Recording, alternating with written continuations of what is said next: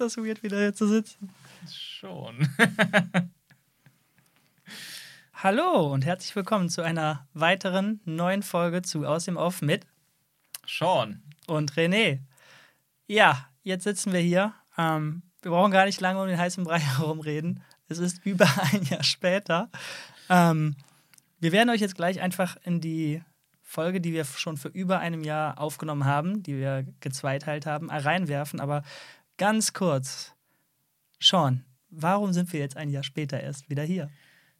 Ja, ich war ein Jahr in der Parallelwelt unterwegs, gefühlt. Ähm, wir, damit meine ich jetzt vor allem mein Bruder Julian und ich und viele andere, äh, haben das letzte Jahr unsere erste Netflix-Serie gedreht. Äh, Life's a Glitch. Und die wird jetzt auch bald erscheinen, je nachdem, wann dieser Podcast online geht. Hoffentlich nicht in einem Jahr erst, sondern sehr, sehr bald nach dieser Aufnahme ähm, wird die Serie ähm, Life's a Glitch äh, mit Julian Bam auf Netflix dann auch bald starten. Und es war ein massives, riesiges Projekt, ein riesiger Meilenstein. Ähm, der naive Gedanke, dass wir irgendwie zwischendrin immer noch ein bisschen Podcast machen können, René und ich, ist sehr schnell auf harte Realität getroffen und mhm. Ja, wir haben ja schon versucht, hier und da eine Folge aufzunehmen oder halt zumindest die, die jetzt dann endlich kommt, auch rauszubringen. Ähm, aber das ist im Hintergrund natürlich auch eine Menge Arbeit. Und vor allem haben wir dann gemerkt, dass ähm, gerade gedanklich bei dir einfach nichts anderes mehr Raum hatte. Ja, ähm, was soll ich sagen? Es war wirklich eine, eine gigantische Herausforderung, dieses Projekt.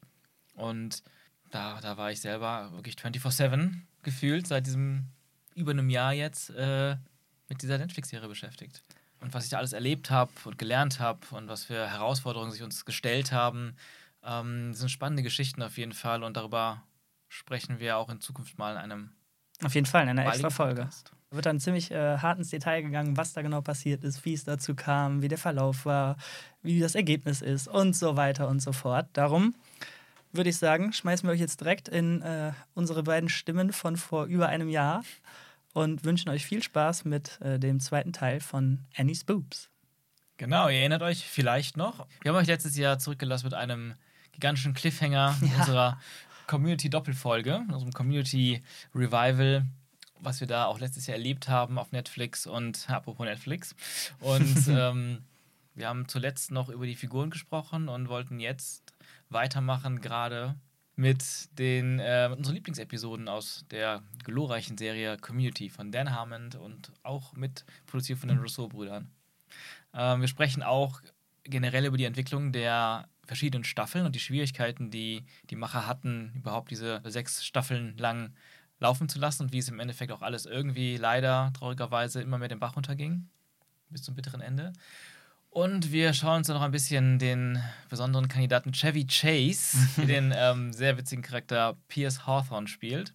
Und mit dem aber wohl sehr viele Menschen in diesem Projekt hinter den Kulissen, vor allem auch der Macher, den Harmon selbst, enorme Probleme hatten. Und ja, Chevy Chase hat wohl sehr viele Schwierigkeiten gemacht und das ist auch etwas, worüber, worüber wir sprechen. Dann viel Spaß mit der Episode von vor einem Jahr. Ähm, ja, da gibt es natürlich noch ganz viele andere Regulars, die immer wieder auftauchen. Das wird aber voll den Rahmen sprengen. Deswegen würde ich einfach mal äh, dich fragen, eine deiner Lieblingsepisoden. Vielleicht kriegen wir ja hin, dass wir so ein paar vorstellen. Und ich würde sogar fast behaupten, ähm, eine davon wird eine sein, die ganz, ganz, ganz, ganz wichtig ist in der ersten Staffel, wo ich dich eigentlich sogar, eigentlich jeden, dem ich die Serie schon gezeigt habe, immer darauf vorbereitet habe, wenn diese Folge kommt, gegen Ende erste Staffel, dann, dann. Ja, ich erinnere mich, ich erinnere mich. Also ich erinnere mich nicht an die Folge, aber ich erinnere mich, dass du mich auf was vorbereitet hast. Die Frage, äh, die ist ein bisschen fies, weil ich leider die ganze Serie, obwohl wir die jetzt so schnell geguckt haben, mhm. das war jetzt über einen Kurs von drei Monaten, glaube ich, nicht mehr alles so im Kopf habe, weil wir die vielleicht auch so natürlich, natürlich. Ich erinnere mich aber noch daran, dass ich oft nach einer Folge oder währenddessen dich angeguckt habe und gesagt habe, Alter, das ist, das ist die bis jetzt beste Folge. Aber erstmal mhm. die Episode, auf die du mich vorbereiten wolltest. Jetzt bin ich gespannt. Ich weiß es nämlich nicht mehr, welche es ist. Ähm. Ist es Paintball? Es ist die Paintball-Folge. das war die erste Paintball-Folge in der ersten Staffel. Ich wollte jetzt nicht drüber reden, weil das ist einfach die Folge, die jeder irgendwie als ganz besonderes Highlight in Erinnerung hat. Mhm. Davon gehe ich einfach mal aus. Denn zum Beispiel habe ich auch einen anderen Kollegen, der die Serie zum ersten Mal gesehen hat, gesagt so, du wirst mir schreiben, es wird eine Folge geben, da wirst du mir schreiben. Und ich so, hä, das, wie, was soll das denn jetzt heißen? ja, okay. Und dann, irgendwann schreibt er mir, Ich boah, bin war da. das eine krasse, boah, was war das denn für eine Folge? Oh mein Gott. Warte, war das die Folge, die du meintest? Nur ein grinsenden Smile zurück. Ja, ja, ja. Aber warte mal, willst du jetzt drüber sprechen oder nicht? Ich dachte, du sprichst vielleicht drüber. Über die Paintball-Folge. Ähm, ja, da muss mir ein bisschen helfen, weil ich die wahrscheinlich vermische. Also, Es ohne zu spoilern, es gibt mehrere Paintball-Folgen. daraus dann was gema mehr gemacht, aber okay, dann, ähm, Also, ich kann, ja- ich kann die Prämisse ja mal sagen, Ja, denn die ist mhm. immer, die ist bei allen Paintball-Folgen fast die gleiche. Ähm, und zwar wird die ganze Schule, also das ganze College, zu einem Paintball-Schlachtfeld. Und Mhm. es gibt ein äh, Battle Royale, ähm, Last Man Standing. Und am Ende gibt es halt irgendeinen krassen Preis. Äh, Mhm. Und es ist immer so eine Rivalität mit dem benachbarten College, dem City College ist es dann, oder? genau, wobei bei der ersten noch gar nicht. Nee, da ist noch keiner. War es noch nicht. Siehst du, das meine ich mit, ich werde es wahrscheinlich Mhm. vermischen. Und ja, da gibt es dann die verrücktesten Konstellationen an äh, Gruppierungen und äh, die Inszenierung ist unglaublich geil. Es Mhm. ist ein kleiner Actionfilm in sich und nachher die zweite, die Doppelfolge ist ja wirklich eine, ein kleiner Actionfilm und Mhm. quasi so das, was wir eben meinten, die Bewerbung von den Russo Brothers zu Marvel hin. Ähm, aber die, den klaren Inhalt von der ersten Paintball-Folge, den musst du nochmal zusammenfassen, weil ich zu viel vermische. mhm. Also das, das, das ist eigentlich auch das perfekte Beispiel, um zu sagen, wie, wie was wir eben meinten mit diesen Filmanspielungen und der Inszenierung und dass, dass man halt auch wirklich weit rausgeht aus dem normalen Sitcom-Gefüge. Wir sind wieder an unserem, Lern in unserem Lernraum am Tisch. Die reden über alles Mögliche, unsere, unsere ähm, sieben Charaktere. Und man hört eine Durchsage, heute nicht vergessen, beginnt das Paintball-Spiel. Jeff, dem ist alles egal, der will nur, der will sich mal kurz, will kurz ein Nickerchen in seinem Auto machen, legt sich hin, eine Stunde später wacht er auf, dann hat man so ein bisschen 28 Days Later ähm, Hommage. Er wacht, Stimmt, er ja. geht aus dem Auto raus und alles ist verwüstet und leer. Man hört ganz entfernt noch so ein paar Schüsse, plopp, plopp, plopp, plopp. Und Der, der fragt sich, was ist hier los? Er geht wieder zurück rein ins College-Gebäude. Alles voller Farbe, überall Treffer. Das ist schon das Schlachtfeld. Und dann findet er jemanden auf dem Boden liegen. Ich weiß nicht mehr, wer es genau ist, ob es Garrett ist. Ähm, der fragt, "Wa- was ist hier los? Was ist hier passiert? Und Garrett liegt da, also einer von den anderen Kommilitonen, und ist völlig außer sich und fertig. Und das Paintball-Spiel ist außer Kontrolle geraten. Und dann hat der Dean den Preis angekündigt. Den Preis! Was war der Preis? Was war der Preis? Nein, nicht wahr. Ist. Das Spiel läuft noch. It's still going. Boom. Und dann ist er mittendrin. Und dann, ja, das ist dann das ist eine Anspielung auf Terminator, auf 28 Days Later und, und, und Zombie-Atmosphäre und, und Actionfilme auf, am laufenden Band. Und das ist auch mit so einer Liebe inszeniert. Ja, Ähm, der geilste Auftritt dann von, von äh, auch hier Ken Jong als Senior Cheng in so einem John Woo-Film-mäßigen Auftritt, dann so eine Hongkong-Musik läuft und der mit seinem goldenen Desert Eagle reinkommt. Ey, wir gucken die gleich nochmal. Ich habe sie so wenig auf dem Schirm gerade, das tut mir schon weh. Die müssen wir auf jeden Fall nochmal schauen. Highlight, ja. Und ich glaube, für viele ist es ab dem Punkt dann wirklich klar, in welche Richtung das geht, weil in der zweiten Staffel werden dann noch viel mehr Folgen kommen, die diese, sagen wir mal, übertriebenen Abenteuer, filmischen Abenteuer Mhm. dann erzählen. Und das wird wieder bei diesem Meta-Ding, wo selbst Arbeiten jetzt Anfang der zweiten Folge, äh, Staffel, zweiten Staffel dann wirklich sagt, in einem Gespräch mit Britta oder so oder Annie, von wegen, ah, jetzt so im zweiten Jahr, quasi zweite Staffel, ähm, habe ich das Gefühl, wir müssen uns wegbewegen von diesen ganzen Beziehungsgeschichten und, und, und Soap-Drama-Sachen und viel mehr hin zu den einzeln losgelösten, verrückteren Abenteuern. Also irgendwie sowas. Das Lustige ist, ich habe dir das ja, bevor die Staffel vorbei war, habe ich Mhm. schon gesagt, boah, krass, unglaublich gut, was, äh, wie überrascht ich bin, was es für ein Schiff gemacht hat. Aber ich bin mal gespannt, ob die das halten können, denn diese ganzen, ist ja bei Scrubs das gleiche gewesen. Ähm, Elliot und JD, wird das was, wird das nix so. Scrubs hat damit selber ganz gut gespielt, aber auch das ist halt relativ schnell ausgelutscht. Mhm. Ähm, und da war ich gespannt, ob das funktioniert. Und du so, ja, guck mal, guck mal weiter. Ja, genau. Und dann ein paar Folgen später sagt Arbeit das halt so. Mhm. Und äh, Und das ist die halten sich halt dran. Ne? Ja. Also es ist nicht so, dass das nur gesagt wurde, aber wir machen trotzdem weiter, sondern die Mhm. haben es durchgezogen. So, da war kaum noch was mit Beziehungen oder sowas. Ja, und, und wenn, dann war es gut, aber es war dann mehr, viel mehr diese absolut abgedrehten Sachen. Und in der ersten Staffel gab es sogar noch eine andere Folge, die ich in der Hinsicht auch schon sehr ähm, hinführend dahin fand. Die hatte ich eben schon mal bei dem Story Circle erwähnt. Ähm, das ist äh, Contemporary American Poultry. Also Poultry ist Geflügel. und ähm, Season 1, Episode 21 und da hat man halt dieses Mafia-Film-Ding gemacht. Also ganz stark ähm, Ah, inspiriert ja, ja. von dem Film äh, Goodfellas von Martin Scorsese. Die Hauptfigur erzählt mit Aufstimme auch den Film. Von seiner Kindheit an bis in sein ganzes Mafia-Leben. Und er sagt auch am Anfang dieses ähm, Originalfilms sowas wie: Solange ich zurückdenken kann, wollte ich immer schon in der Mafia sein. Und ähm, Abed macht dieses Zitat am Anfang dieser Episode: Solange ich zurückdenken kann, wollte ich schon immer in einem Mafia-Film sein. Und dann hörst du halt auch aus dem Off immer die Stimme und dann ist es auch wieder kameramäßig und von der Dynamik und, und von der Erzählweise so aufgebaut, wie die eben dieses, wie ich eben erzählt, dieses, also, in der, also die Ausgangssituation ist, es gibt diese Chicken Fingers, das sind einfach so ähm, ja, panierte Geflügelstücke. Ja. Das sind die, das beliebteste Essen in der, in der Kantine. Die sind aber immer weg. Immer wenn die dann da ankommen zum Mittagessen, ich schon vergriffen, ja. sind alle Ist vergriffen. zu spät. Und die finden dann heraus, ah, da läuft so eine krumme Sache. Einer der Kollegen, Starburns, ein sehr geiler Nebencharakter, lässt die dann immer so unter den Tisch äh, fallen und gibt die dann an irgendwelche. Er, ist halt, er, er benutzt das für sich, wie er es für richtig hält. Er ist halt gerade in der Macht und Leute wollen die Dinger haben und er, er verteilt die halt. Genau. Und Jeff sagt, das geht so nicht, wir müssen dieses Business übernehmen. Und dann machen die halt diesen Plan und entwickelt sich das. Und wie ich eben erzählt habe, Jeff verliert seine Macht, Abed steigt in der Macht auf, bis zum Punkt, wo er zu mächtig ist und Jeff muss alles wieder rückgängig machen. Und das ist auch die Folge, wo Annie's Boobs, also der Affe, zum ersten Mal auftaucht, weil alle plötzlich sich bereichern können. Und also nicht nur Goodfellas ist drin, auch der Pate steckt da drin und so. Und das ist so ein wunderschönes, auch wieder ein wunderschönes Beispiel, wie die mit diesen Film-Hommages umgehen. Eine wunderschöne Folge. Ähm, fällt dir noch was ein? Sonst hätte ich auch noch weitere. Ähm, Cooperative Polygraphy, das ist Episode 4 von Season 5. Und ohne zu spoilern, was ich an der Folge so liebe, ist, dass die komplette Folge an diesem Tisch passiert. Die stehen nicht einmal auf. Ja. Sie sitzen nur an dem Tisch. Wir sehen nicht, wie sie bei dem Tisch ankommen oder äh, wie sie weggehen oder so, sondern sie sitzen nur an diesem Tisch. Und äh, es kommt eine Person an den Tisch und da passieren natürlich Sachen, die mit einem Polygrafietest zu tun haben. Ähm, aber es wird nur gesprochen. Da ist kaum visuelle Comedy, sondern nur Blicke zwischen denen. Mhm. Es ist kein Flashback, nichts. Wir sind nur in diesem Raum. Ja. Und ich habe, weiß nicht, ob ich bei einer Folge mehr gelacht habe oder mehr Brainfucks hatte als Ja. bei dieser Folge.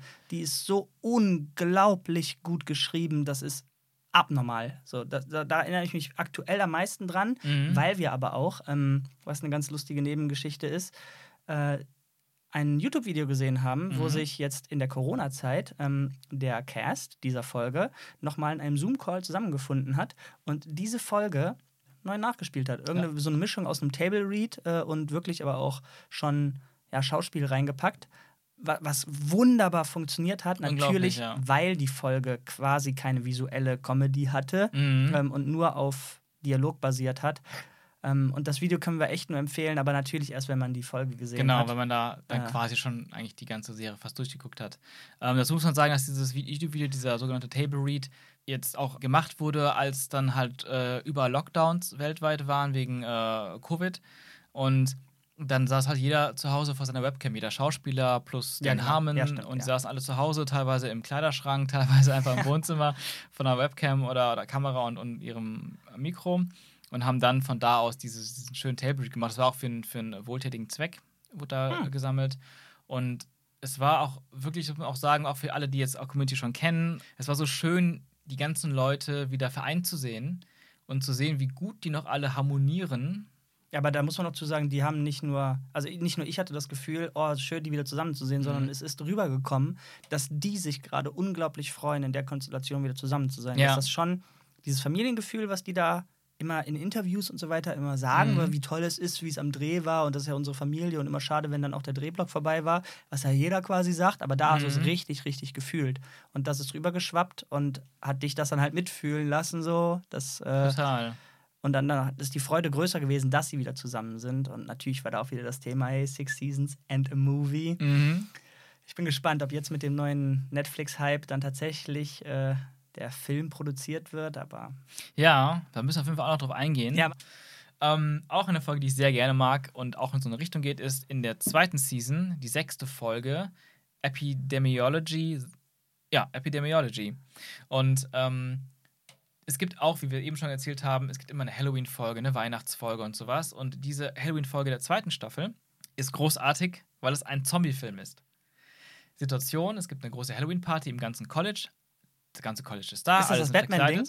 Nee, das war in der ersten Staffel. Das war auch schön, aber es war noch sehr war gut. klein. Aber die war auch sehr schön. Aber in der zweiten Staffel ist halt so: der Dean, unser Dean Pelton, hat irgendwie als Catering aus irgendeinem Armeeladen so komische, abgepackte äh, Nahrung besorgt. Und Ah. das sieht aus wie Chili con Carne oder sowas. Die Leute essen das, aber dann merkt man plötzlich, die Leute werden dadurch zu Zombies. Zumindest so ähnlich.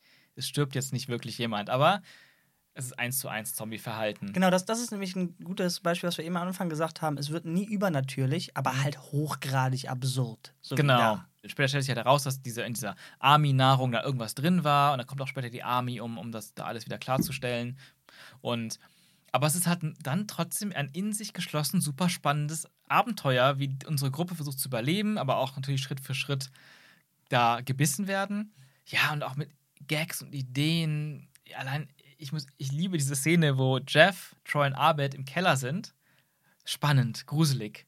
Man wartet nur auf den äh, Jumpscare und dann plötzlich springt eine Katze durchs Bild. Ja! so, boah, alle erschrecken sich. Oh mein Gott, okay, okay, okay, war nur eine Katze, Leute. Okay, weiter geht's. Die suchen da irgendwie so ein Kühlsystem, Ventilationssystem. Laufen so ein paar Schritte weiter, reden so ein bisschen, plötzlich kommt die Katze nochmal von der anderen Seite reingesprungen. Wow, was ist hier los? So, Äh, die, Okay, die, okay. oder, die gleiche oder noch eine Katze? dieselbe Katze. Okay. Und dann, dann die weiter und dann noch ein drittes Mal passiert das. Das ist einfach so witzig und eigentlich so vorhersehbar, aber trotzdem witzig. Und Troys Reaktion von Donald Glover ist auch einfach so geil. Is someone trying it? Weil das einfach genauso aussieht, als jemand dieser. Ja, stimmt. so wir haben Troy jetzt so lange nicht mehr gesehen. Diese furztrockenen Kommentare, die, die. Ach, ja. Ja, also Troy, das muss ich einfach kurz mal reinwerfen, ist auch halt deswegen so geil, sein Charakter, weil er, er ist schon sehr, na er ist ultra naiv. Ich will jetzt nicht sagen dumm, aber der ist schon einfach super naiv und durch diesen naiven Blick versucht er sich manchmal die Welt zu erklären. und das ist halt einfach auch so witzig und charmant äh, zugleich.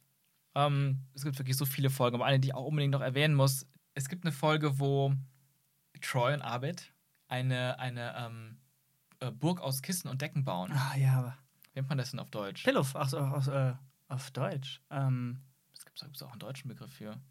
Also Pillow. Matratzenlandschaft? Nee. Also, wie man sich so als Kind so, so Höhlen gebaut hat. Genau, Decken, Höhlen, Höhlen, ja, Decken Höhlen. Und, und Kissen und so Tischen und Stühlen. Also, weiß nicht, ob ihr das kennt. Also, ich habe das früher auch gemacht. Jedes Kind kennt das. Höhlen bauen, ja, ja. genau. Und, und das, das machen die auch, obwohl das ja eigentlich erwachsene Menschen In sind. ganz großen Stil. Aber durch das gesamte College. Und die haben die Möglichkeit, also da wird nämlich der Dean dann wieder wach, die könnten jetzt mit, mit dem Blanket Fourth, also aus am Decken gemachten Burg, äh, ins Guinness Buch der Rekorde eintreten. Und ähm, der Dean ist nämlich immer darum bemüht, Ja. das unglaublich schlechte Image des Colleges irgendwie aufzupolieren. Und ähm, ja, dann passiert es halt so, dass, dass aber Troy sein eigenes Ding macht mit einer Deckenburg, also Decken und Kissen. Zwei verschiedene Dinge. ja, Abed und Kissen. Troy. Ja. Und die streit, zerstreiten sich in dieser Folge, oder sogar in der Folge davor. Das ist eine Doppelfolge. Und ähm, werden zu Rivalen. Und dann heißt es halt, ähm, hey, wenn wir die beiden Burgen da zusammen, zusammen verbinden, dann haben wir den Rekord. Aber Abed will das nicht. Er meint, es ist ein äh, Blanket Fourth oder nix. Ja. Und dann gibt's Krieg.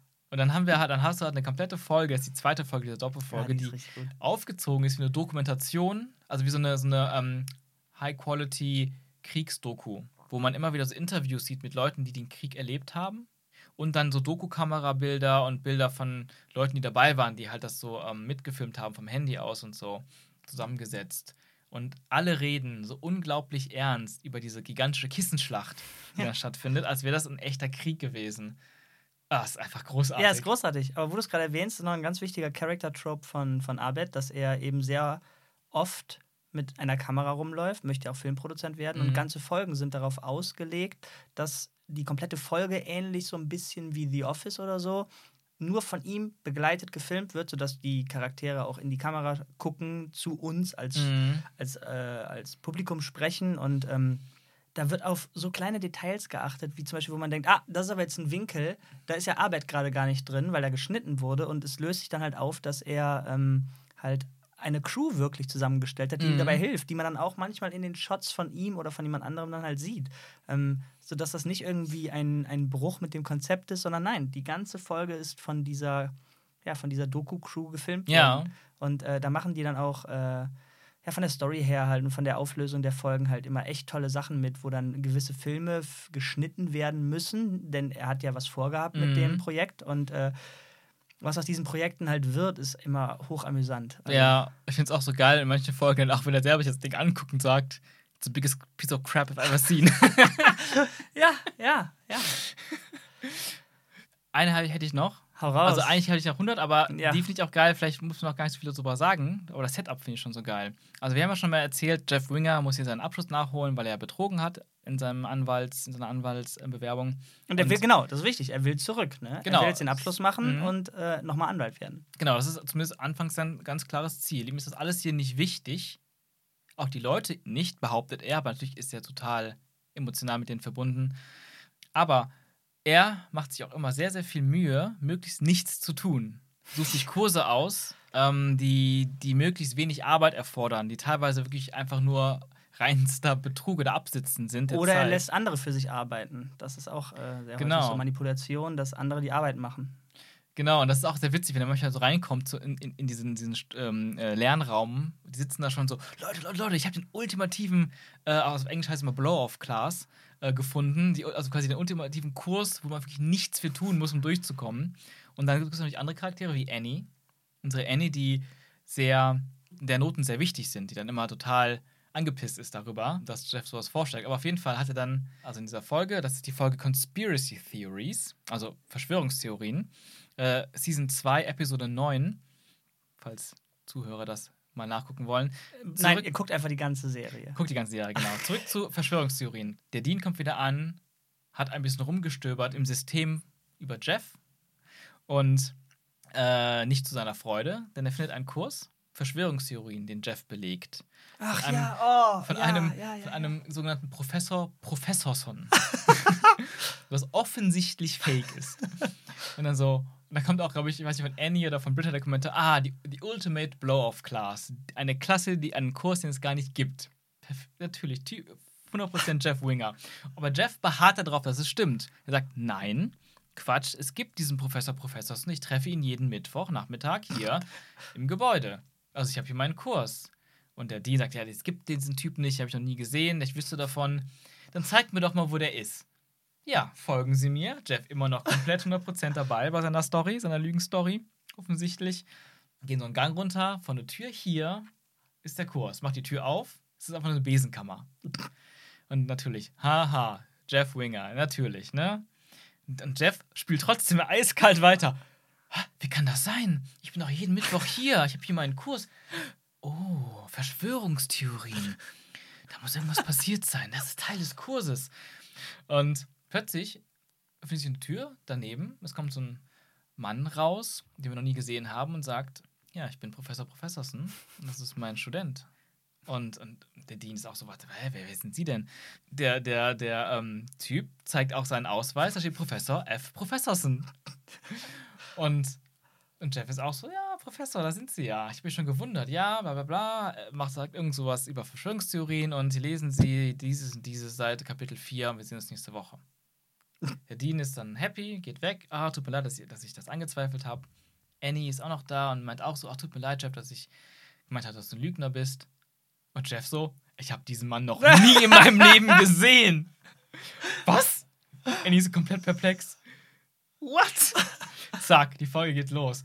Boah, das ist so spannend. Du denkst so: Fuck, was? Was ist das? Ja, da spielt Was da, hat es damit auf da sich? spielen die sehr, sehr, sehr cool mit, wie das dann Ja. vonstatten geht. Genau, dann Wendungen nach Wendungen. Und das ist so ein komplexes Geflecht aus Komplotten und oh, ist das geil. Ich glaube, jedes Mal, wenn ich die gucke, ich habe sie ja schon auf fünfmal. Nee, ich habe manche Folgen, die auch die, die ich jetzt so genannt habe, die habe ich schon deutlich häufiger einzeln gesehen, einfach so. Weil ich die so geil finde, die Folgen beim Essen mal hier und da.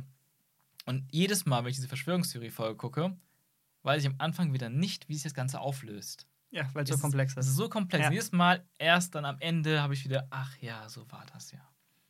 Ja, geil.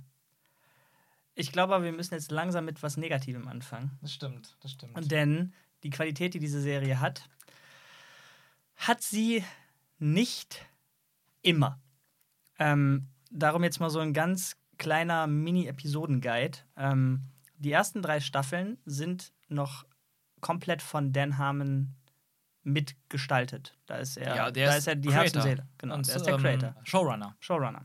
Und die Russo Brothers ähm, haben relativ viele Folgen in den letzten beiden Staffeln. Also sehr viel haben die da auch mitgearbeitet dran. Ja, also genau, die, also die, die ersten drei Staffeln sind ja immer eine Dan Harmon Rousseau Brothers Production. Ach echt? So, Mhm. okay, okay.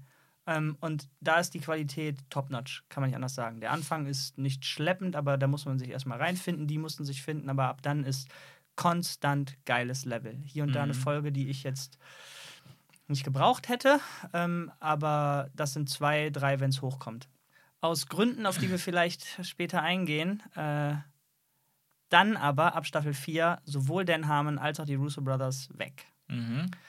Und gerade am Anfang von Staffel 4 merkt man sehr, sehr, sehr stark, dass Community nur noch ein Schatten seiner selbst ist. Die, Mhm. haben, die haben versucht, damit Leider. will ich niemandem Vorwurf machen, ähm, aber die haben versucht, das, was Community ausgemacht hat, irgendwie zu nehmen und weiterzuführen. Aber offensichtlich, oder was heißt offensichtlich, meiner Meinung nach haben die genau das, was da bis jetzt benutzt wurde, nicht verstanden, wie und warum es benutzt wurde. Mhm. Und haben zwar gewisse Klischees oder gewisse Stilmittel oder gewisse Storystränge oder gewisse Insider benutzt, aber ohne dass sie irgendwie mit Leben gefüllt waren und ohne dass die diese Hintergedanken hatten, die Dan Harmon anscheinend hatte, wo niemand versteht, wie das wirklich zusammenhängt. Und Mhm. ähm, es hat sich einfach falsch angefühlt. Ja. Und es war anstrengend, diese Folgen zu schauen. Gerade die ersten. Die ersten Die erste fünf, Hälfte, sechs, genau, so, die ne? erste Hälfte der Staffel 4, die war, war hart, war richtig Mhm. hart. Und es war traurig. Ja, und, und du hattest damals das auch äh, gut, gut beschrieben, als wir das geguckt hatten, dann so die Staffel, dass, dass du meintest, ähm, bei den Staffeln davor von Dan Harmon und Co., die, die Inhalte und die, der, auch der Humor und der Metakommentar, die hatten so viele, so viele Ebenen. Ja. Aber diese, diese vierte Staffel hatte einfach nur diese eine oberflächliche Ebene. Und dadurch war alles, wie du sagst, seelenlos, bemüht, ohne zu verstehen, was es ausgemacht hat und war viel zu viel Parodie und Ja, genau, da kann man wirklich von einer Parodie sprechen, ohne leider gewollt zu sein. Und nochmal, ich, natürlich bin ich eh in keiner Position dazu, aber ich glaube, man kann da niemandem einen Vorwurf machen, weil eben ein ja, verrückter Typ dahinter hängt, nämlich Dan Harmon, der seine ganz eigene Art hat zu denken, zu schreiben, Mhm. mit diesen ganzen Referenzen umzugehen. Und wenn jemand, der so etwas erschaffen hat, einfach weg ist, das kann niemand anderes Ja. in der Form weiterführen. Und vor allem, wenn du dann diesen Zeitdruck hast und so weiter und wer weiß, wie Mhm. viele, wie lange die Vorbereitung hatten, sich wirklich in diesen Schreibstil reinzufuchsen. Ich weiß es ja nicht, wie das hinter den Kulissen Mhm. läuft, denn ab der zweiten Hälfte von Staffel 4 wird es nochmal nicht im Ansatz so wie die ersten drei Staffeln, aber es wird wirklich wieder gut. Es wird besser. okay. Es wird auf jeden Fall besser. Ähm, Teilweise auch gut, ja. Genau. Ähm, sodass man da mal hier und da mal eine Lichtblickfolge hat, wo man sagt, ey, das ist das alte Gefühl. Mhm. Denn bei der ersten Hälfte habe ich wirklich ganz oft da gesessen und während des Guckens Zeit gehabt, darüber nachzudenken, was hier gerade passiert, was bei den anderen nie passiert ist. Mhm. Es war immer ein Sog und du wolltest mehr und es war ein Schlagabtausch von sehr vielschichtigen Witzen, Metakommentaren, gemischt mit Story, äh, Emotionen und so weiter. Und in der ersten Hälfte von Staffel 4 habe ich da echt oft gesessen und überlegt, was passiert hier eigentlich gerade? Warum funktioniert das nicht? Mhm. Verrückt. Und ich habe dir dann auch immer gesagt, ey, ich muss mich gerade zwingen, offen zu bleiben. Denn ich glaube, es ist auch immer ein bisschen gefährlich, wenn sich Sachen ändern oder so, dass man dann in so einen Trott verfällt, ach, ab jetzt ist scheiße. Ja. Und dass man dann nicht sehen kann, ähm, wenn was gut wird. Denn ich habe mit Freunden gesprochen, die dann, die da von diesem, die gar nicht wussten, dass Dan Harmon dann weg war, dass die Mhm. Russos dann weg waren. Und die meinten, ach krass, okay, ist mir gar nicht aufgefallen. Ich fand es irgendwie immer noch gut. Dann habe ich gesagt, ja, aber gerade bei der Folge XYZ, äh, Mhm. da war doch X, da war, also, und ich, nee. Und dann habe ich die ähm, nochmal geschaut, ähm, mit jemand anderem zusammen. Mhm. Ähm, und da ist mir dann auch aufgefallen, hey, ich muss mich vielleicht einfach ein bisschen davon lösen, dass es nicht mehr genial ist.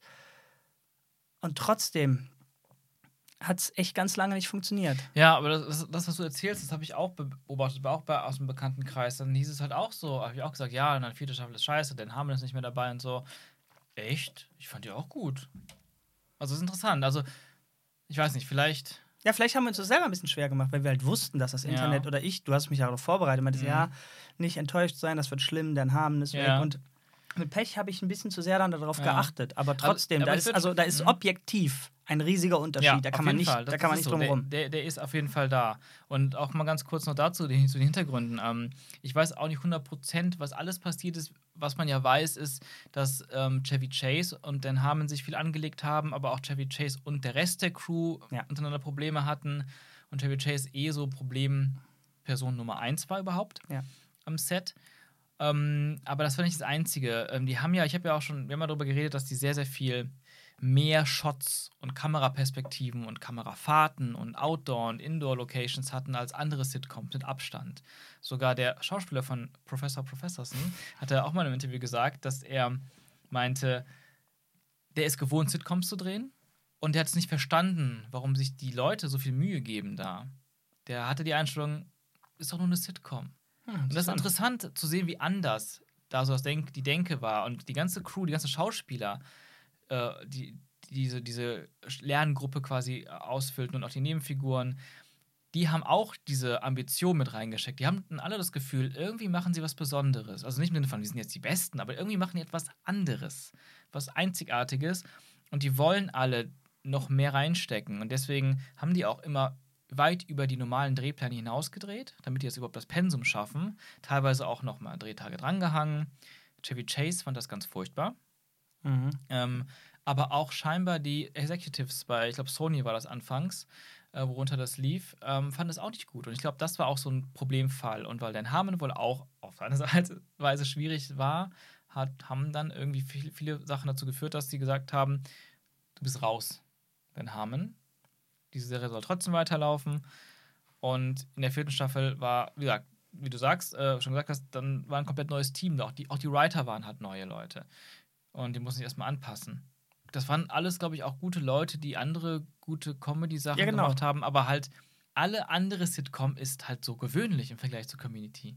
Ja, das meinte ich ja damit. Das ist eine unsägliche Aufgabe. So. Die, will, die willst du quasi nicht übernehmen. Also Mhm.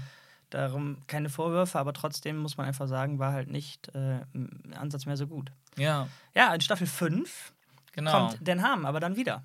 Weißt du, wer sich da am stärksten für eingesetzt hat, dass das funktioniert? Ja, definitiv nicht Chevy Chase. Nee, Joel McHale, also Jeff Winger.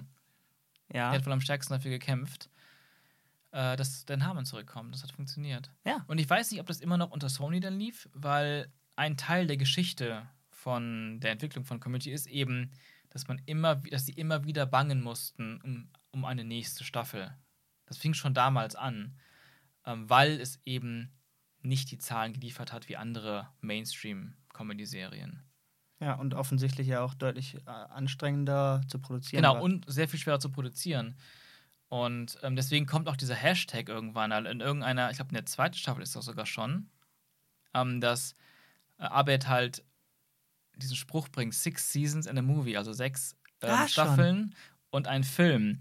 Und dementsprechend haben auch, gerade weil die Fan-Community ähm, so groß war und so viele eigene Events gemacht hat und eine eigene Convention zur Community entwickelt und ins gerufen haben und wegen, wegen den Fans und dem Kultstatus haben sie immer wieder do, doch noch weitergemacht bis zu einer sechsten Staffel und auch wegen diesem Spruch, das war so der, das, das Mantra, Six Seasons in a Movie. Wir sind jetzt gerade bei sechs Staffeln. Das ist natürlich schon lange her, dass sie abgeschlossen war. Aber der, Movie, das, der, der Film fehlt noch. Der Film fehlt noch. Ja, aber man muss schon sagen, auch wenn Dan Harmon zurück war, die Russo Brothers sind nicht zurückgekommen. Die waren jetzt Ähm, voll in dem. Die waren dann voll bei Marvel dann schon Genau, dabei, richtig. aber die haben ja zumindest, also äh, dem, als wir da geguckt haben, zumindest in einer Folge habe ich den Namen gelesen. Das war die Genau, Lava-Folge. genau, da haben die, genau, da haben die einmal noch, äh, kann man jetzt auch schon sagen, die Lava-Folge ist halt der Abschied von Troy. Mhm. Ähm, da haben sie wahrscheinlich nochmal gesagt, ey, Regie machen wir hier nochmal, also Ja, die Folge übernehmen wir nochmal. Beziehungsweise ich denke mal, die haben einfach gefragt. Dann haben die bestimmt gefragt, ey, wollt ihr noch ein letztes Mal? Ja, genau. Letztes Mal Troy. Ja. Ähm, aber den Rest sind sie halt nicht dabei. Und Mhm. ich weiß nicht, woran es liegt, ob es daran liegt, dass Dan Harmon alles auserzählt hat, was er zu erzählen hatte, ob, es, äh, ob, ich, ob er äh, Schwierigkeiten hatte, wieder reinzukommen, ob die Russos so viel Mhm. gemacht haben, was hinter den Kulissen sonst wie los war. Denn auch wenn die fünfte deutlich besser war als die vierte, kam sie immer noch nicht an Ja. die Magie von drei ran. Die kam nicht ganz dran und dann fing es ja schon an, dass Leute ausgestiegen sind. Chevy Chase Ja. zum Beispiel. Aber die Sache ist, ich fand, und das hatten wir beide bemerkt, als wir es immer geguckt hatten jetzt, ähm, dass die ersten paar Folgen aber wirklich stark waren von der fünften, inklusive die, die du eben auch erwähnt hattest, ja, als eine deiner Lieblingsfolgen. Ja. Ähm, und selbst die allererste Folge von der ersten, da weiß ich, dass wir beide uns angeguckt haben, dachten, wow. Und da habe ich dann auch sofort gesagt, ich weiß aber immer noch nicht, ob das jetzt nur am Kontrast liegt. Ach so, okay. Zu Staffel 4. Ja. Auch wenn Staffel 4 am Ende besser war, äh, Mhm. ist mit Dan Harmon so ein Kontrast da, Ja. dass ich vielleicht jetzt die Perlen so Mhm. gerne habe, dass ich sie jetzt extra hochwerte. Das, Schwierig das, zu das sagen. kann natürlich sein. aber würdest du denn jetzt unterschreiben, dass 5 trotzdem nicht an, an die Magie Nee. von 3 rankommt? Also gar nicht, weil, ähm, also sagen wir, gesagt, die ersten fünf, sechs Folgen waren ich immer noch, jetzt auch beim wiederholten Gucken, dann auch überraschend stark. Aber leider ab dem Punkt, wo Troy dann rausgeht, gefühlt der Spirit der Serie auch weggegangen. Also dann geht es auch von den Stories, den Ideen, dem Humor immer weiter runter in der fünften Staffel. Ja, da finde ich halt super spannend, woran das liegt. Denn das zieht sich dann, kann man jetzt schon sagen, in Mhm. Staffel 6 fort. Staffel 6 fand ich, ähm, da haben wir Folgen gesehen, die ich schlimmer fand als 4. Das ist Teilweise, sehr, ne? sehr, sehr anstrengend wirklich gewesen, wo Ja. man sich anguckt und man weiß, man müsste jetzt lachen. Das ist ein Moment, wo man sonst Ja. lachen würde, aber es funktioniert absolut nicht. Wir beide Mhm. haben uns da angeguckt und gesagt, das schmerzt gerade. Das ist so, das, das, Baby ist tot. So. Ja. Was ist hier los? Und da bin ich super neugierig, denn in Staffel 6 war Dan Harmon immer noch da. ja. Und also, da weiß ich jetzt nicht, woran es liegt. Hat er, hat er auserzählt? Hat er äh, keinen Bock mehr drauf gehabt? War er in Gedanken schon bei Rick and Morty? Er hat, Ähm, glaube ich, bei der letzten Staffel, bei der sechsten Staffel von ähm, Community auf jeden Fall schon mal in Rick and Morty gearbeitet und hat da vielleicht mehr Herzblut reingesteckt. Ähm, man muss auch sagen, dass die Budgets von Staffel 4, 5 und auch Stimmt, ja. 6 auch geringer waren. Ähm, das merkt man auch, dass auch in diesen drei letzten Staffeln alles dann total nach Studio aussieht und, und Ja, haben das ähm, Licht das oft Licht, getrashed, das ja. Licht oft kritisiert. Ne? Also da sehen die ersten zwei Staffeln vor allem noch so filmisch aus. Die dritte wird auch schon mehr studiomäßig, aber trotzdem höheres Budget für besseres Look und so. Also das, warte mal, da, da möchte ich jetzt kurz was zu sagen. Das wirkt jetzt halt so von wegen, ah, die beiden Typen, die sich für Film interessieren, äh, die meckern jetzt übers Licht, was ist mit denen los? Aber man muss gerade bei diesen Konzepten irgendwie sagen, wenn die versuchen, sowas äh, Untypisches zu machen und wirklich mit äh, nicht normalen äh, Sitcom-Stilmitteln eine Geschichte zu erzählen, dann ist halt echt wichtig, dass du nicht spürst, der Typ hat eine Lampe über sich. Oder vor ihm oder. Genau. Ähm, So, ja. Und wenn das Licht so richtig platt ist, Mhm. Nimmst dich halt irgendwann einfach raus. Und Ja. dann, dann, dann funktioniert dieser ganze Metakram, diese ganzen Emotionen, so alles, was die da so versuchen, Mhm. funktioniert nicht, wenn die Inszenierung halt Ja, zumindest ist. für uns dann sowieso nicht, aber auch für jeden anderen da draußen wahrscheinlich auch, oder für die meisten auch einfach so, es ist eine unterbewusste Sache. Man Ja. würde jetzt nicht direkt denken, oh, das Licht ist komisch, sondern aber einfach das Gefühl haben, Irgendwas es ist alles anders, irgendwas ist- künstlich genau. und billiger. So. Und ich glaube, dann Ähm, lässt man es nicht mehr so ganz an sich ja. ran, auch wenn es nicht aktiv auffällt, wie du schon sagst, ja. Genau. Ähm, weitere Sachen, wo ich jetzt sagen würde, warum es schwächer wurde, ist aber auf jeden Fall auch, weil dann auch zur sechsten Staffel sind wirklich schon drei des Hauptcasts Ja. weg waren.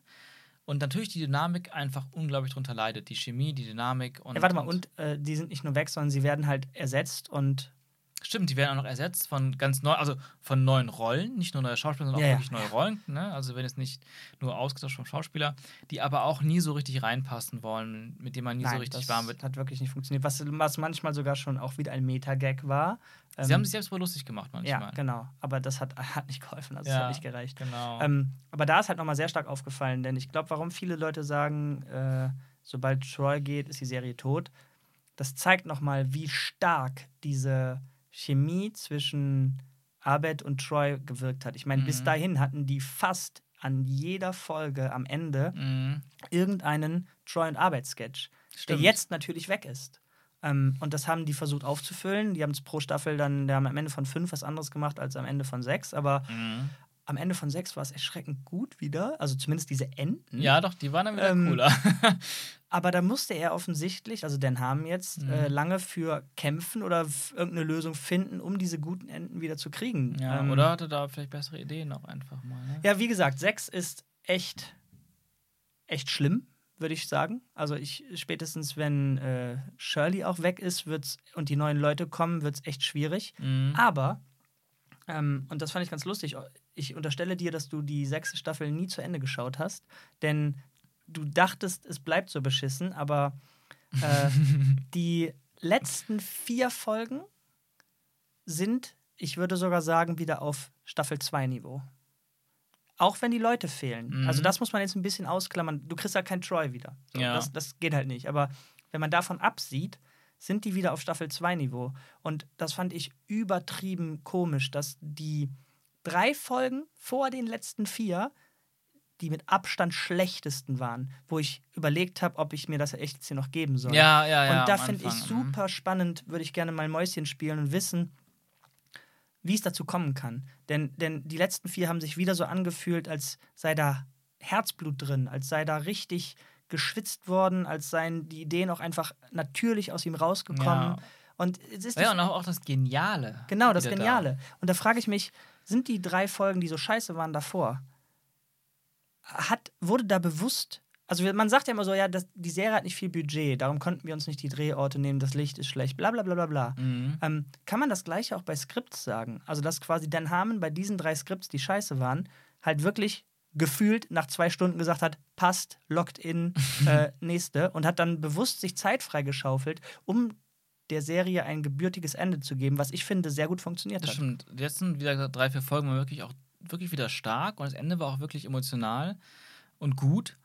Ähm, Aber jetzt sag mal, kann man, kann man, kann man das sagen, dass, äh, dass er vielleicht mit Zeit halt irgendwie hausieren wollte und bewusst viel Quatsch gemacht hat, um sich Zeit zu nehmen, weil die Serie nicht viel Budget hatte, um hinten raus nochmal seine Magic abzufeuern?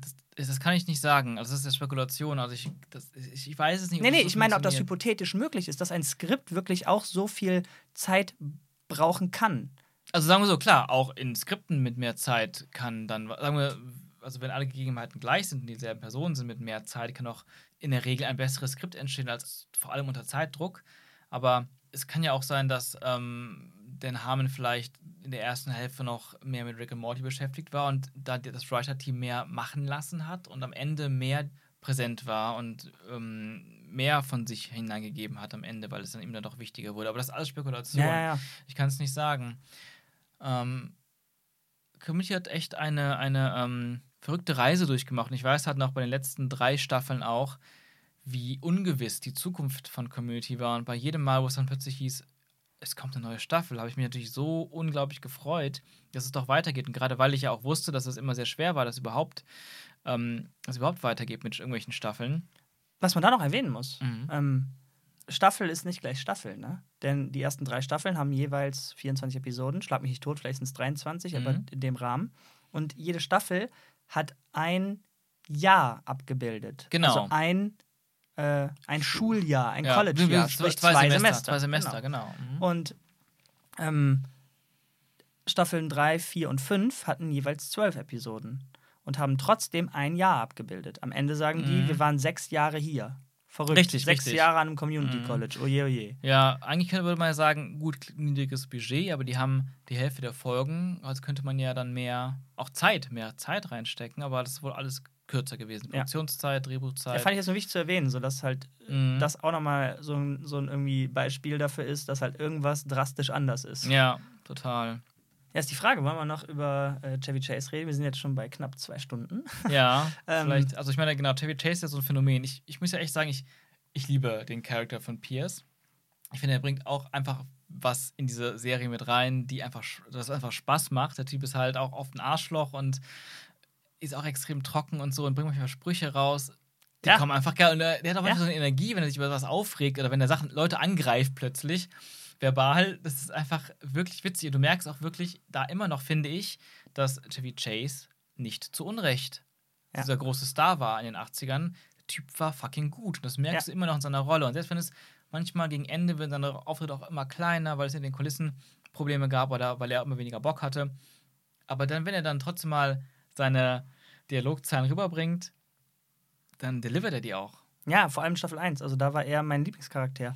Ähm, denn man, also der, der schwarze Humor funktioniert halt einfach super gut. Mhm. Und diese Tabus, die der einfach bricht, da, da kann man mega geil drüber lachen. Vor allem in der Kombination, wie er sie halt rüberbringt. Mhm. Ähm, aber ich lass mal versuchen, schnell abzuhandeln, Ja. was das für Auswirkungen hatte. Denn diese ganzen Spekulationen, was da im Hintergrund abging, diese Hochzeitsstory, die man mal googeln kann, wenn man Ja, möchte. beziehungsweise keine Hochzeit, aber so eine Rap-Party war das, glaube ich. Ja, genau. So eine Party-Story kann man mal Mhm. googeln, sind verrückte Stories. Äh, wie wahr die sind, keine Ahnung, Mhm. aber er war halt ein Problemträger und das hat sich irgendwann so zugespitzt, Mhm. dass, ähm, dass die Crew beziehungsweise die Schauspieler nicht mal mehr in einem Raum sein wollten. Ja, beziehungsweise es war ja sogar so, dass die es nicht mehr ab einem gewissen Punkt nicht mehr durften. Gerichtlich Ach, entschieden, krass. dass David Chase und der Rest der Schauspieler nicht mehr im selben Raum sein Ach, durften. krass. Aber leider mussten die halt noch charaktermäßig zusammendrehen. Mhm. Und da kannst du als Genie, wie Jen Ham halt ist, so kreativ schreiben, wie du willst, dass er da mal im Krankenhaus ist. Mhm. Ja, aber nee, da, da war er noch dabei. Ne? Das war erst Staffel 4, fing das, glaube ich, an. okay, Und dann, und dann war es, glaube ich, auch erst im Laufe von Staffel 4. okay. Und, und in der Staffel 5 halt, war es halt dann wirklich verboten. Aber dann hat er ihn ja nur noch als Hologramm. Ja, genau, aber, trotzdem, eingebaut. also da waren, da waren viele Situationen, wo man gemerkt hat, oh Mann, da, da, wurde so gedreht, dass die Winkel so gewählt wurden, obwohl Pierce gerade mit im Raum ist und mit Mhm. an diesem Abenteuer teilnimmt.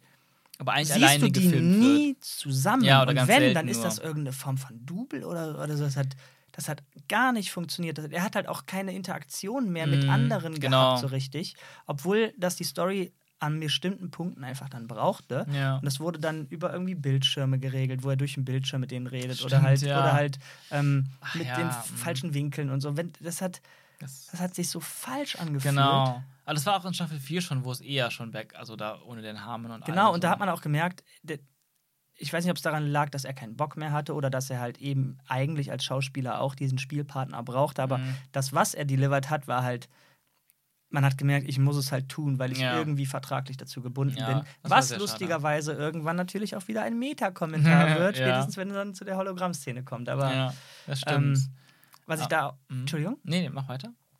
was ich da aber auch krass finde in dem Zusammenhang, ähm, du hattest mir mal erwähnt, dass äh, Dan Harmon auch zugegeben hat, dass er Jeff Winger sehr viel auf sich hat basieren lassen. Ja, also generell ist auch so das Konzept der Serie darauf entstanden, auf seiner Zeit im, in einem Genau. Community College. Und es ist, wo du es mir gesagt hast, habe ich sehr häufig gemerkt und vor allem, wenn ich die Serie jetzt nochmal sehe, wird es Mhm. wahrscheinlich noch mehr auffallen, wie häufig Jeff Winger, also Joel McHale's Charakter, ähm, Pierce angreift und wenn Pierce nicht da ist, sagt, I fucking hate Pierce. Mhm. Auch ohne fucking. Ja, Also- stimmt, okay. Ja, I hate Pierce. Ja. Ähm, und da, da, da sind so viele verrückte Ebenen hinter, denn Joel McHale kam gar nicht mit, äh, mit Chevy Chase klar. Mhm. Ähm, Jeff Winger kam nicht gut mit Pierce Mhm. klar. Ähm, Dan Harmon kam nicht gut mit, Chevy Chase. mit Chevy Chase klar und hat ja sich eher in Jeff reingeschrieben. Also Genau. in dem Moment, wo Jeff sagt, I hate Pierce, sagt das sowohl Joel als äh, auch Dan als auch Jeff wirklich. Ja. Und gefühlt irgendwie auch der Rest der Crew. Also das war, Ja. man hat irgendwann gemerkt, egal wer, irgendwer meint das gerade. Genau, es ist, es ist, es ist, es ist gerade real, was Ja. gesagt wird. Und das ist interessant. Und ich finde das, persönlich fand ich das sehr- tatsächlich sehr schade, weil ich mochte im, in der ersten Staffel Pierce trotz, also, nee, ich mochte Pierce super gerne in der ersten Staffel. Sagen wir mal so, er hat Spaß gemacht. Würdest du wirklich sagen, du mochtest ihn?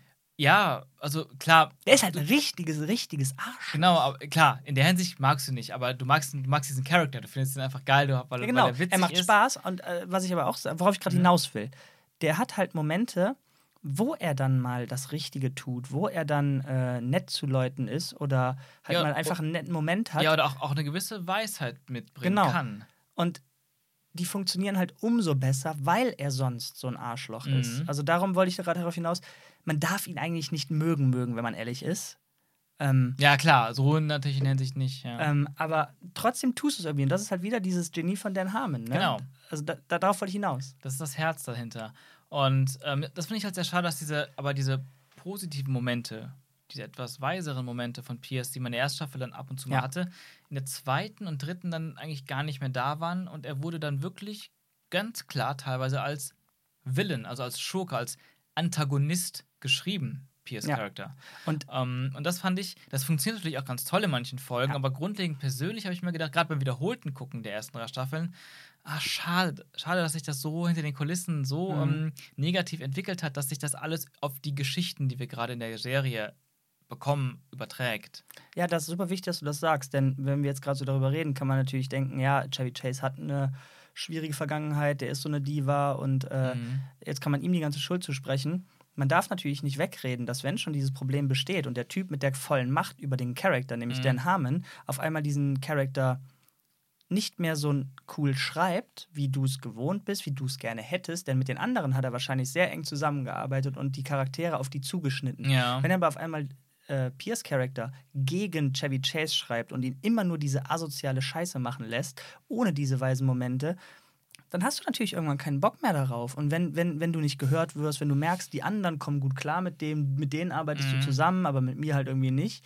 Plus, Klar. ich bin eine Diva. Darum, das sind zwei Seiten. Und man muss echt dann auch offen sagen, das ist nicht cool von Dan Harmon. So. Wenn du diese Natürlich, Macht hast, mhm. darfst du die nicht missbrauchen. Und das ist natürlich auch scheiße für uns Fans. Ja, so. also äh, man muss dazu sagen, genau, Dan Harmon ist nämlich wirklich gar nicht so, also Ja. klar, wie gesagt, gar nicht so unähnlich zu Jeff Winger, weil er auch ein dickes, also ein Ego hat, was ja angreifbar ist. Und ich glaube, der hat auch einfach, der war einfach ultra auch abgefuckt auf den Chevy Chase und hat das eben auch sehr kindisch äh, zum Ausdruck gebracht. ja, erzähl doch, komm, jetzt sind wir doch schon dabei, dann erzähl Ja. doch die, die, die Party-Story. Ja, also, also, also das ist ja nur die eine Sache. Der, ich meine, generell hat Dan Harmon sich auch da im Nachhinein Jahre später gesagt, sein Verhalten war nicht gut, sein Verhalten war kindisch und er hat dadurch natürlich auch noch mehr Distanz aufgebaut. Ich meine, man muss ja auch mal anfangen mit Sachen wie, das ist eigentlich wieder ganz witzig sogar, Chevy Chase war auch dafür bekannt am Set, immer in seinem dicken Trailer zu sitzen, an seinem dicken Wohnwagen. Und ähm, wollte da nicht rauskommen. Immer wieder musste Dan Harmon zu ihm gehen. Er hat ihn immer wieder zu sich gerufen und sich beschwert über irgendwelche Sachen oder irgendwelche Lines, die er nicht lesen wollte oder äh, aufsagen wollte. Also ich meine, das ist ja auch für einen Creator, jemand, der das sich so viel Gedanken gemacht hat für jeden Satz und, und das alles so, so stimmig ist nach wochenlanger Arbeit, aber noch längere Arbeit für so ein Drehbuch und dann kommt immer wieder als einziger Chevy Chase an und sagt, ähm, du musst die, meine Dialoge ändern, das ist nicht gut. Jetzt hier, dann, bevor wir jetzt gleich, wir wollen eigentlich jetzt eine halbe Stunde drehen, warten alle auf dich, ja, komm mal in meinen Trailer, ja, äh, du musst das hier ändern, jetzt sofort, sonst komme ich nicht raus. Ach krass, das wusste ich ja gar Das nicht. ist ja auch richtig scheiße für alle, oder vor allem für den Harmon. Also, Aber warte mal, das ist ja, das macht ja dann noch viel absurder und boah, das ist ja sehr, boah, ist das perfide. Es gibt halt Folgen, wo Pierce genau das halt abzieht. Also der Charakter von Chevy Chase besteht auf einen Trailer und wird übertrieben ins Lächerliche gezogen. Wie, wie will man denn so eine offensichtliche Ohrfeige gegen Chevy Chase mhm. spielen, wenn, also wenn, wenn, diese, wenn diese Streitereien schon in der Luft liegen Ja. und dann ist das doch so ein klares, ja, wir haben diese Probleme und die musst du jetzt geil rüberblingen, du blöder Penner. Ja, aber das Witzige dabei ist ja auch, weil das hat nämlich den Harmon auch erzählt oder so Cast, weil dann beschwert sich der Chevy Chase halt über seine Lines, über seine Dialogzeilen. Warum muss er denn sowas sagen? Dann fängt er an anzugeben. Ein riesiges Harat zu machen. Ich bin Chevy Chase, ich habe so und so viele Filme gedreht, ich kann, ich spreche zehn Sprachen, ich spiele Klavier, ich bin ein Riesentyp hier und da und dort. Denn Hammond schreibt genau die Sachen, die Chevy Chase aufzählt, einfach in seine Dialoge rein. Und das macht Pierce Charakter, der Charakter. Da gibt es Szenen, wo er so genau diese Sachen sagt. Ich spiele acht, spiel acht Instrumente, ich, spiel, äh, ich spreche acht Sprachen, bla bla bla. Ich habe das und das gemacht. Dan Hammond schreibt das und denkt sich so, das macht er einfach nur, weil er gerade wütend ist auf, Ja, auf genau. Chevy Chase. H- Hält ihm das hin und dann sagt Chevy Chase dazu: Ja, endlich mal gute Dialogzeilen für mich. Jetzt uns drehen. Ironisch? Nein, oder? der meint das ernst, weil sie denkt, Ja, gut, mal hier, dann, also- hier endlich mal gute Dialogs, endlich mal bin ich ein geiler Typ. Ja, okay, das, äh, dann muss ich das zurücknehmen. Denn wenn, wenn er diese Ohrfeigen, wie ich sie gerade eben genannt Ja. habe, nicht einmal mitkriegt, ja dann, okay, dann, Ja, dann, dann ist eh alles verloren. So. Also, Ja. Und ich meine, vielleicht teilweise, vielleicht aber erst nach, im Nachhinein oder so. Aber der hätte sich das bestimmt niemals angeguckt, das Ding. hä? ähm, vielleicht die, in der ersten Staffel noch ein bisschen, aber. Ja, und dann gab es halt auch dieses, dieses ganz berühmte Ding, wo. Ähm, ich glaube, das war am Ende der zweiten Staffel eine Rap-Party, also Rap, ähm, nicht. äh, WRAP. Genau, WRAP. It's a Rap. It's a Rap. Fertig gedreht. Richtig, so nennt man das. Und dann gab es eine große Party mit allen Beteiligten oder einem Großteil Beteiligten. Und Dan Harmon hat, weil er auch so wütend war und abgefuckt auf Chevy Chase, dann wohl die ganzen anderen Schauspieler dazu, dazu gebracht, irgendwie, alle wahrscheinlich auch gut angetrunken, Chevy Chase auf der Party zu beleidigen und zu beschimpfen. Aber wie ist krass. Ähm, wie, also glaube ich, ich weiß nicht 100% wie, aber schon sehr vulgär wohl. Und, und, und Chevy Chase war da mit seiner Frau, mit seinen Kindern. Aber warte mal, war das nicht so, dass die wirklich geschlossen zu sechst hingegangen Ja. sind und den quasi in einem Gespräch quasi unterbrochen haben und den dann einmal alle laut beleidigt haben und einfach gegangen sind? Irgendwie sowas. Genau, irgendwie sowas Heftiges. Mhm. Also was richtig absurd Kindisches. Ja, also wirklich von allen Scheiße, aber vor allem von Dan Harmon. Und dann hat, ähm, dann hat Chevy Chase Dan Harmon dann irgendwann mal am nächsten Tag oder so angerufen, auf dem Anrufbeantworter gesprochen, irgendwie so ein 8 Minuten Nachricht. Ein Rand. So ein Rant, äh, was für eine absolute Frechheit es war. Und Wo er recht mit hat? Der hat absolut recht mit. Vor, vor, all, vor seiner Familie und vor allen Leuten, die so zu beleidigen und sowas, wo er recht hat. Und dann war Damen, Dan Harmon leider noch kindischer und arschiger und hat auf irgendeinem QA, wo er mal war, in der Öffentlichkeit, diese, ähm, diese Anrufbeantworter-Nachricht abgespielt. In der Öffentlichkeit. Uh. Da hat sich auch dann im Nachhinein sehr oft für entschuldigt, den Harmon, aber das war auch einfach. Boah, da, da, bin- da, muss ich, also da bin ich jetzt mal gespannt, ob das wirklich Reue war oder ein, ich muss mein PR irgendwie reparieren. Wer weiß, aber auf jeden Fall, schon du merkst schon, dass auch Dan Harmon da schon, schon Jeff Winger war. Mhm. Und das ist ja so witzig, weil selbst in der Serie ist es ja ganz oft so, habe ich das Gefühl, dass Jeff Winger und Chevy Chase sich manchmal gar nicht so unähnlich sind. Und ich glaube, das war zeitweise mal so ge- angedacht, Storytelling-mäßig, dass die sich auch so ein bisschen näher kommen. So ein bisschen der Vaterfigurersatz für Jeff. Das wird immer wieder mal aufgebaut, dann wird es auch wieder, dann wird es wieder im Keim erstickt. Aber ich manchmal habe ich auch gedacht, ey, ihr seid manchmal beide einfach Arschlöcher, also auch Dan Harmon und Chevy Mhm. Chase. So, ihr habt beide dasselbe Ego-Problem. Natürlich clasht ihr dann gegeneinander. Mhm. Und ja, jetzt haben wir ganz schön viel negativ geredet. Das soll gar nicht den Eindruck der Serie in irgendeiner Form schmälern. Auf keinen Fall. Denn nach wie vor ist es für mich eine meiner Lieblingsserien. Und auch wenn man sagen muss, hey, dann, selbst wenn es nur die ersten drei Staffeln sind, die so unfassbar großartig sind, diese drei Staffeln sind es so unfassbar wert, geguckt zu werden. Ja. Ja, das kann man, das kann man, glaube ich, so stehen lassen. Eine ganz klare Cook-Empfehlung. Wer weiß, wie lange sie noch auf Netflix ist. Das Mhm. ändert sich ja irgendwie gefühlt monatlich, was kommt, was geht. Ähm, wobei die Serie gerade so einen Hype hat, ich glaube, die bleibt ein bisschen noch. Ja. Aber nutzt die Zeit und guckt diese Serie. Auf jeden Fall. Und ich meine, wie du sagst, der Hype, also als die Serie dann gerade ab April irgendwie frisch auf Netflix war, war die ganz, ganz lange in den Top 10 auf Platz 1 und auch ganz weit oben. Mhm. Also hat mich so persönlich auch so gefreut, weil, wie gesagt, früher war das schon so ein bisschen wie ein Nischending und das kannten dann doch irgendwie gar nicht so viele, ähm, wie ich es mir gern gehofft, erhofft hatte. Und dass sie dann jetzt auf Netflix so durchstartet, überall weltweit, ist echt schön. Und das haben auch hier die ganzen Schauspieler, abgesehen von Chevy Chase, ähm, auch oft gesagt in Interviews oder in irgendwelchen QAs, wie froh die darüber sind, dass jetzt so eine, wie du sagst, so eine Art Renaissance für Community entsteht. Und wir haben ein bisschen darüber gesprochen, wie sehr diese Serie es schwer hatte, überhaupt weitere Staffeln zu bekommen, bis es insgesamt sechs wurden. Zum Beispiel wurde die letzte Staffel auf einem damals sehr kurz gelaufenen Streaming-Service von Yahoo noch 2015 oder so finanziert und lief darauf. Und danach war Yahoo aber auch, dieses, dieses Yahoo-Ding aber auch weg und gescheitert. Ja, und jetzt bei Netflix und Six Season in a Movie. Ja. Also ich hatte da das Gefühl, als ich gesehen habe, wie erfolgreich diese Serie jetzt endlich mal auf Netflix war, dann dachte ich, ey, das ist doch der perfekte Ort. Die perfekte Plattform. Und der Erfolg muss dir doch eigentlich ganz klar zeigen, also Netflix müsste doch jetzt einfach sagen, ey, Dan Harmon und Co., hier ist ein Budget, gibt uns jetzt diesen Film. Ja, ey, wer weiß, vielleicht ist es hinter den Kulissen gerade schon im Gange. Vielleicht hätten sie es schon angefangen oder schon gemacht, wenn Covid nicht passiert wäre. Das macht natürlich gerade das. Drehen. Und wer weiß, wie der Hype dann unmöglich. in acht Monaten ist, wenn man dann wieder irgendwie richtig safe drehen kann.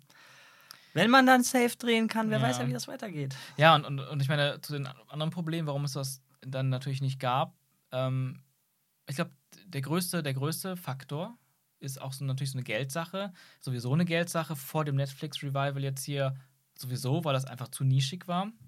Aber Donald Glover, Childish Gambino, ist einfach so ein Riesenstar. Hatte Mhm. sogar seine eigene Serie auf Netflix mit Atlanta. Ähm, der ist so schwer zu bekommen. Das war immer das Ding.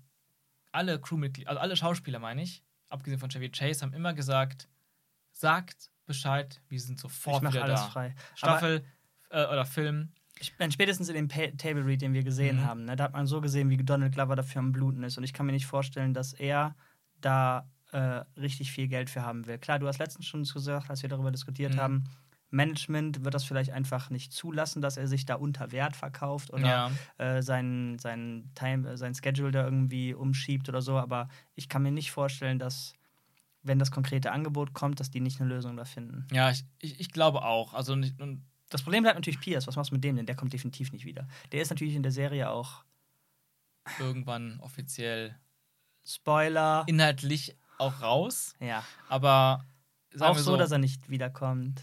Die Sache ist, ich finde, Pierce ist ein Charakter, der trotzdem wiederkommen kann. Auch völlig, völlig realistisch, meine ich. Ähm, so wie der ist und wie er Leute auch immer wieder Ja, gern ja, verarscht. Aber die Sache ist, ob der Schauspieler es machen würde. Ne? Und ich würde es mir wünschen, weil ich wirklich Pierce einfach als Charakter einfach äh, toll finde äh, innerhalb dieser Serie. Aber ich glaube, er, auch da ist er jetzt einfach mittlerweile zu alt, hat schon zu viel Scheiß mit der Serie erlebt. Mhm. Ähm, braucht wahrscheinlich auch. Ich meine, der hat immer noch diesen Cameo in der fünften Staffel gemacht, wo ich auch dachte, ey, ich dachte, die hassen sich. Und Dan Harmon, Dan Harmon hat dann im Interview gesagt, Meinst du, meinst du, meinst du ähm, Hologramm? Genau. Ja. Und Dan Harmon, also wirklich, da war einfach ganz klar für jeden eigentlich, Dan Harmon und Chevy Chase, die, die würden sich töten, wenn die sich wiedersehen. Und Dan Harmon da im Interview äh, auf den Cameo angesprochen von Chevy Chase. Wie ist das eigentlich zustande gekommen? Ja, ich hatte eine Idee.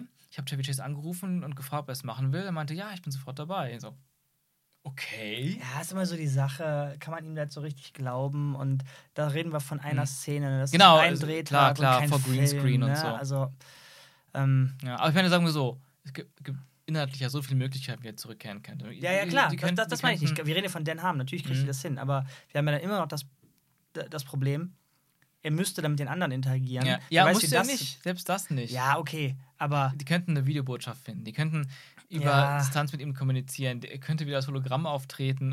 Ja, aber dann ist er nicht dabei. Also dann, dann da- weiß ich nicht, ob du ihn dann rein dann ist die Interaktion musst. natürlich genau. nicht so toll, Also, klar. und man muss auch ganz offen sagen, so cool der Charakter war, die Serie brauchte ihn wirklich nicht. Ich fand, es ist i- erst am doch. wenigsten aufgefallen, fand ich, dass er weg war. Ja, das stimmt. Aber trotzdem finde ich, die ersten drei Staffeln, wo er dabei ist, voll und ganz, das sind einfach die geilen Staffeln. Aber ich weiß nicht, ob wegen ihm. Aber dann kann man auch nicht sagen, wegen irgendeinem. Weil die ganze Gruppe funktioniert halt als Gruppe. Ah, aber mit wem Es hatte gibt, es, er- es gibt Leute, der hatte die, mit, der hatte mit ihm richtig, also mit, mit, mit, mit Pierce hatten alle irgendwie Schlagabtäusche, aber nie Mhm. so richtige Stories. Nie. Also gerade die erste Staffel finde ich schon. Ja, ja, Die zweite auch noch teilweise, aber ähm, als er dann immer mehr zum, zum Bad Guy wurde, zum Antagonisten, dann auch weniger und so, ja, stimmt. Aber ich finde trotzdem, es war echt, auch jetzt, wo wir diese Staffel nochmal gesehen hatten, war es für mich echt eine Freude, wieder Ja, ja, ja, ja, eine Freude brauchen wir nicht überreden, dass der, dass der cool war. Aber der, ich glaube, da man kann die Community-Seele verkörpern ohne ihn. Und Ja, das gut. ohne Shirley und ohne Troy, das wird schwer. Das, das, Deutlich das, schwerer. Das stimmt. Ja. Also ohne Troy würde ich sagen, ist unmöglich. mhm. Und ohne Shirley wird es richtig schwer. ja. Ja. Das stimmt. Wollen wir es dabei belassen? Belassen wir es dabei. Diese Serie ist großartig, schaut sie euch an. Und nicht vergessen, Six Seasons and a Movie. Ja, Hashtag Six Seasons and a Movie. Äh, ah, warte, warte, warte. Wir wollten doch noch eine, eine Perle vorstellen. Das haben wir uns ja jetzt vorgenommen, äh, jede Folge zu tun. Ja, so in kurzer, knapper Form wollen wir euch äh, immer ein, eine persönliche Filmempfehlung mitgeben am Ende einer Episode. Und ich glaub, jetzt, letztes Mal habe ich über Heredit- Hereditary gesprochen. Und ja, dieses Mal bist du dran, René. Genau. Ich möchte vorstellen, ich hoffe kurz und knapp, ähm, Whiplash aus dem Jahr 2014 ähm, von dem Director Damien Chazelle. Den kennt ihr vielleicht auch noch von Filmen wie La La Land. Stimmt, ja, auch ein Musikfilm, der Ja. grandios ist. Jemand, äh, der Musik mag. Worum geht es in dem Film? Der 19-jährige Schlagzeuger Andrew Newman ist äh, ein sehr, sehr guter Jazzdrummer an einer hochrenommierten Musikschule und hat es tatsächlich geschafft, in das große Big Band Ensemble aufgenommen zu werden und äh, mausert sich da tatsächlich hoch zum ersten Schlagzeuger. Und wir begleiten halt ihn auf dem Weg dahin und wie es sich dann in dieser Konstellation mit seinem Mentor, sage ich mal, ähm, ausspielt. Und da sind wir eigentlich auch schon beim Stichwort, nämlich Terence Fletcher sein Mentor, gespielt von J.K. Simmons. Großartiger Schauspieler. Nicht nur das, sondern er hat auch da den Oscar tatsächlich für bekommen, für beste Nebenrolle. Sehr schön. Zwar mehr als zu Recht. Mhm. Ein sehr exzessiver, ja, wie, äh, kann man Tyrann sagen? Er verhält sich sehr tyrannisch. Er ist auf jeden Fall ein Perfektionist und er versucht immer das Maximum aus seinen Schülern rauszuholen. Aber, er, aber, aber, aber wie er das versucht, also mit allen Mitteln. Erst, im Grunde könnte man ihn tatsächlich vergleichen als, als äh, ist ein bisschen wie Gordon Ramsay, wer den Koch kennt, diesen, diesen, diesen Star-Koch Ja, aus dem Fernsehen. Ähm, er versucht das Beste aus den Leuten rauszuholen, aber mit nichts Positivem. Das, das Beste, was man erreichen kann, da sagt er quasi erst, ja, richtig so. Das wollte ich die ganze Zeit und jetzt verpiss dich so.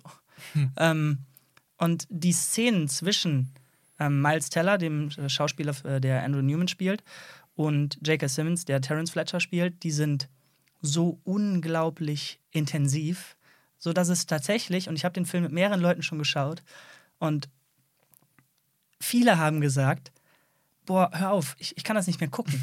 Nein, kein Scheiß, die wollten ausmachen.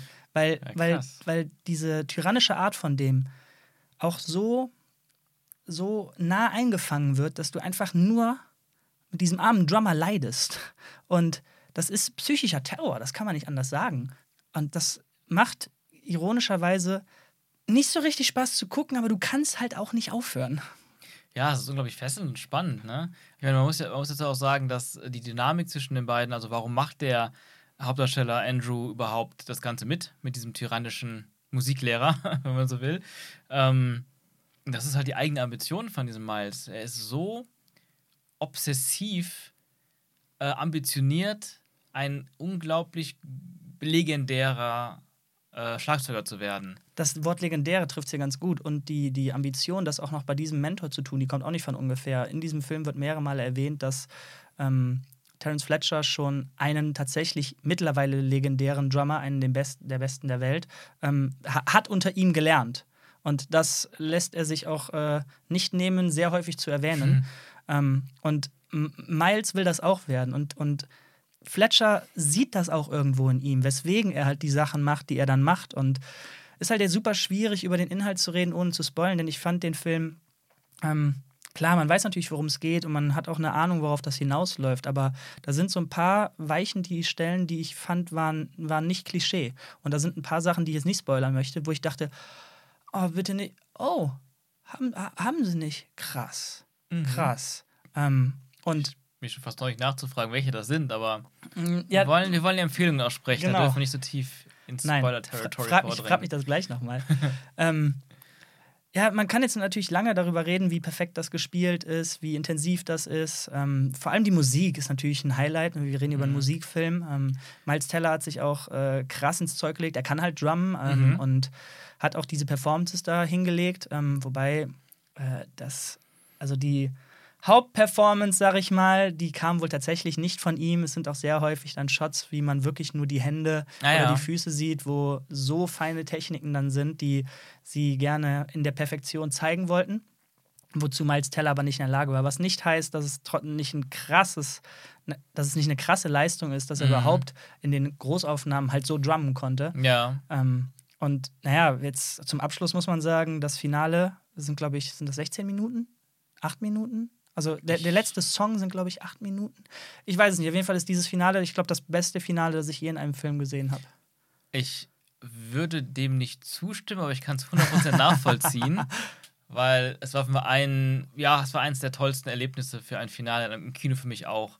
Ich habe ihn leider nicht im Kino gesehen. Äh, geht ja jetzt wahrscheinlich nicht mehr, könnte ich aber, wenn es irgendwie doch nochmal geht, wirklich nur empfehlen. Das ist ein Film, der tatsächlich für eine große Leinwand gemacht ist. Also, das ist nichts, was man auf dem iPad irgendwie gucken sollte. Der Sound muss stimmen, es muss was Großes sein, man muss sich Zeit dafür nehmen. Ja, absolut. Ich habe ihn im Kino gesehen in der Sneak Preview. Also ich Oh, wusste quasi nichts über diesen Film. Hab, alles war neu für mich. Ich wusste nicht, worauf ich mich einlasse. Und Alter, hat er mich mitgerissen und umgehauen. Und ja, dieses Finale ist auch so perfekt. Der letzte Shot ist perfekt.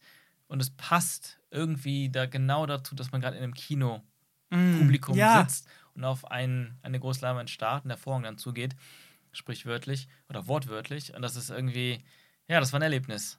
Und dazu würde ich auch gerne noch einwerfen, ähm, wo du gerade von auch äh, so viel über Musik und Schlagzeug gesprochen hast, kommt mir direkt in den Sinn auch, was ja auch, was dazugehört, ist auch Rhythmus. Hm. Und nicht nur der Rhythmus beim, beim Schlagzeugspielen, sondern der ganze Film hat einen Mm. unglaublichen Rhythmus. Einen Schnittrhythmus, einen Wortwechselrhythmus, ein, ein, ein Rhythmus schon im Drehbuch, was diesem Film eine ganz eigene Dynamik gibt und, und Pacing und Geschwindigkeit. Und das war auch so, dadurch ist das auch, für mich war das immer so, hatte man so einen, so einen Flow, es ging immer weiter, immer weiter, immer weiter. Auch wenn der Großteil in dieser Schule spielt und gar nicht so viel nebenher passiert und man auch gar nicht so viele Figuren hat, war da ein, ein, ein Drive hinter, eine Energie und dann auch diese Intensität, die du erwähnt hast. Das war halt irgendwie auch so jetzt von diesem Regisseur Damien Chazelle, ich glaube, das war sogar sein Debütfilm. Oh, krass, das weiß ich Ich bin mir gerade nicht 100% sicher, aber ich meine, es war sein Debütfilm und er hat ihn ja sogar auch selbst geschrieben. Ähm, also wirklich, hat er echt ein Brett hingelegt.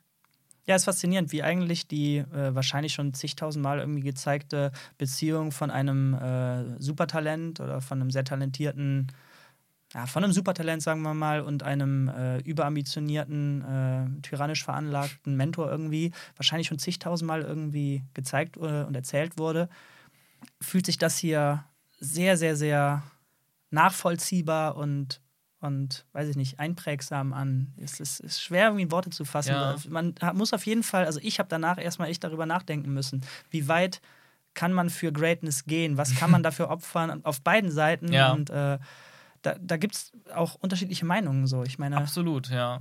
wenn man sich mal so Basketballlegenden anguckt, wie Michael Jordan und so weiter, wo man auch weiß, was die für diesen Sport getan haben Mhm. und was, was die geopfert haben dafür, wie viel da reingesteckt wurde, wo man einfach offen sagen muss, das ist nicht normal, das ist nicht gesund. Aber trotzdem ist das etwas, was die Welt dann auch gerne sieht, was man also auch gerne haben möchte. Und faszinierendes Thema auf jeden Fall und wunder, wunderschön, beziehungsweise sehr packend Mhm. äh, dargestellt und eine absolute Empfehlung, äh, Whiplash. Absolut. Ja, vielen Dank dafür. Also in diesem, äh, in diesem Sinne, schaut euch Whiplash an und wir sagen Tschüss bis zum nächsten Mal. Bis zum nächsten Mal.